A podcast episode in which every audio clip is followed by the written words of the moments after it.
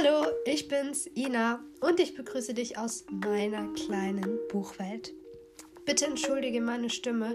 Ich war letzte Woche ein bisschen erkältet und meine Stimme ist immer noch ein bisschen angegriffen, aber es hält mich nicht davon ab, dir von einem weiteren Buch zu erzählen. Und zwar möchte ich dir das Buch vorstellen, Before You Go, jeder letzte Tag mit dir, von der Autorin Claire Swatman. Das Buch hat 379 Seiten und hat 9,99 eigentlich gekostet. Ich habe es auch mal wieder im Schnäppchen als preisreduziertes Mängelexemplar für 3,99 bekommen. Und ähm, ich muss sagen, ich persönlich mag das Buch voll. Ich lese dir jetzt mal vor, worum es geht. Diese Geschichte beginnt mit einem Ende, aber dieses Ende ist erst der Anfang. Zoe und Ed sind ein Traumpaar, doch im Laufe der Jahre ist ihre Beziehung ins Wanken geraten. Nach einer ihrer häufigen Auseinandersetzungen geschieht das Unfassbare. Ed stirbt bei einem Unfall. Zoe glaubt an ihrem Schmerz zu zerbrechen. Wieso hat sie Ed an diesem Morgen nicht mehr gesagt, wie sehr sie ihn liebt?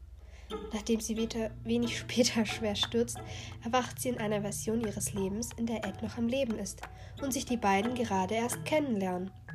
Fortan hat Zoe die Chance, ihr gemeinsames Leben zu verändern, bis der Tag von Eds Unfall unaufhaltsam näher rückt. Ich muss sagen, ich habe sehr genossen, dieses Buch zu lesen, auch wenn ich beim einen oder anderen Mal echt fast weinen musste. Es ist auf jeden Fall mit sehr viel Gefühl geschrieben und ich muss sagen, es lässt sich auch relativ gut lesen. Die Idee, die hinter dem Buch steckt, ist mal was, was ich so noch nie gelesen habe. Also natürlich Zeitreisen und so weiter und so fort. Aber es ist halt eben so, dass es für diese Person wirklich so ist, als würde sie das wirklich erleben. Sie kommt zurück in dieses frühere Leben, weiß aber, was in der Zukunft passiert und kann jetzt ihr früheres Leben teilweise manche Situationen verändern, wo sie für sich selber gesagt hat, ich habe da falsch gehandelt. Und die kann sie jetzt einfach verändern. Und ähm, die Beziehung verändert sich auch ein bisschen.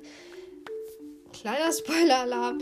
Letztendlich ist es wieder, dass die Beziehung fast zum Scheitern verurteilt ist.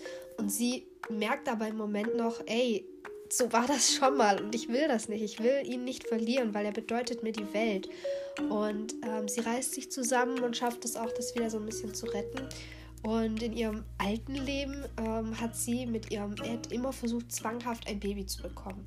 Und in diesem Leben versucht sie das zwar auch, aber nimmt so ein bisschen Druck raus. Und er stirbt trotzdem, also es passiert trotzdem ein Unfall, das konnte sie nicht verhindern. Aber sie ist schwanger. Und ähm, im Epilog des Buches wird quasi ihr Sohn geboren, den sie dann Edward nennt, also wie ihren verstorbenen Mann. Und ähm, sie hat jeden Tag quasi ein Stück von ihrem Mann bei sich. Ich muss sagen, ich fand das Buch sehr, sehr schön. Es hat mich auch zu Tränen gerührt. Es ist aber wirklich nur empfehlenswert. Hab aber lieber ein Taschentuch dabei und eine Packung Schokolade. Bis zum nächsten Mal.